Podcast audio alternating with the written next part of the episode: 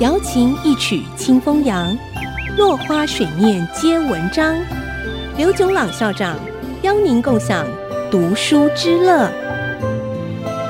这里是爱惜之音 FM 九七点五，欢迎收听《落花水面皆文章》，我是刘炯朗。今天我们讲地球暖化和温室效应。首先，地球表面是如何维持让人类舒适存活的温度呢？答案的第一部分当然是太阳放射出来的热量来到地球表面之后，部分被反射出去，部分被地球表面吸收。但是计算下来，地球表面的温度只有摄氏零下二十度左右，太冷了。所以答案的第二部分是大气层的温室效应 （greenhouse effect），让地球表面的温度能够保持在摄氏十四、十五度左右，成为人类的身体可以适应并且舒适存活的温度。那么，什么是温室效应呢？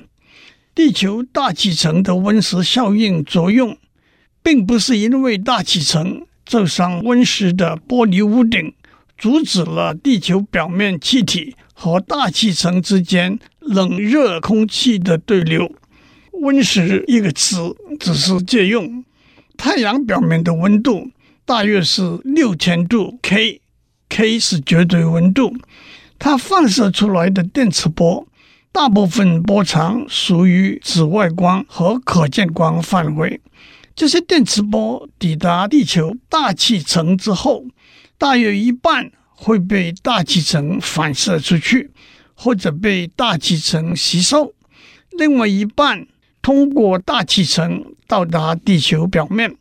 这些到达地球表面的电磁波，其中一部分被地球吸收，因此地球表面上的温度会上升到上面讲的。摄氏零下二十度左右，另一部分会被地球表面反射出去，由地球反射出来，并且往上向大气层走的电磁波，大部分波长属于红外线的范围。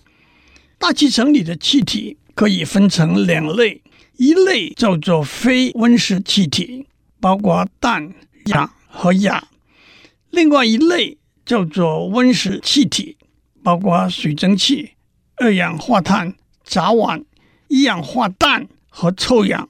对于太阳放射出来的紫外线和可见光电磁波，以及地球反射出来的红外线电磁波来说，非温室气体是透明的。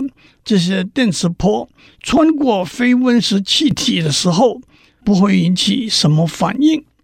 不过，红外线电磁波穿过温室气体的时候就不同了。温室气体的分子会吸收红外线电磁波的热，并且发生振动，然后再把被吸收的热重新放射出来。这些重新被放出来的电磁波不一定会往大气层外面走，而是四面八方的发射。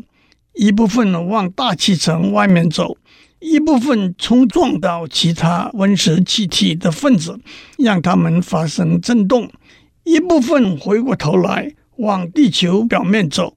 这就解释了一个在观念上含糊笼统，可以在事实上大致正确的说法，那就是太阳放射到地球的热，从地球表面反射出来之后。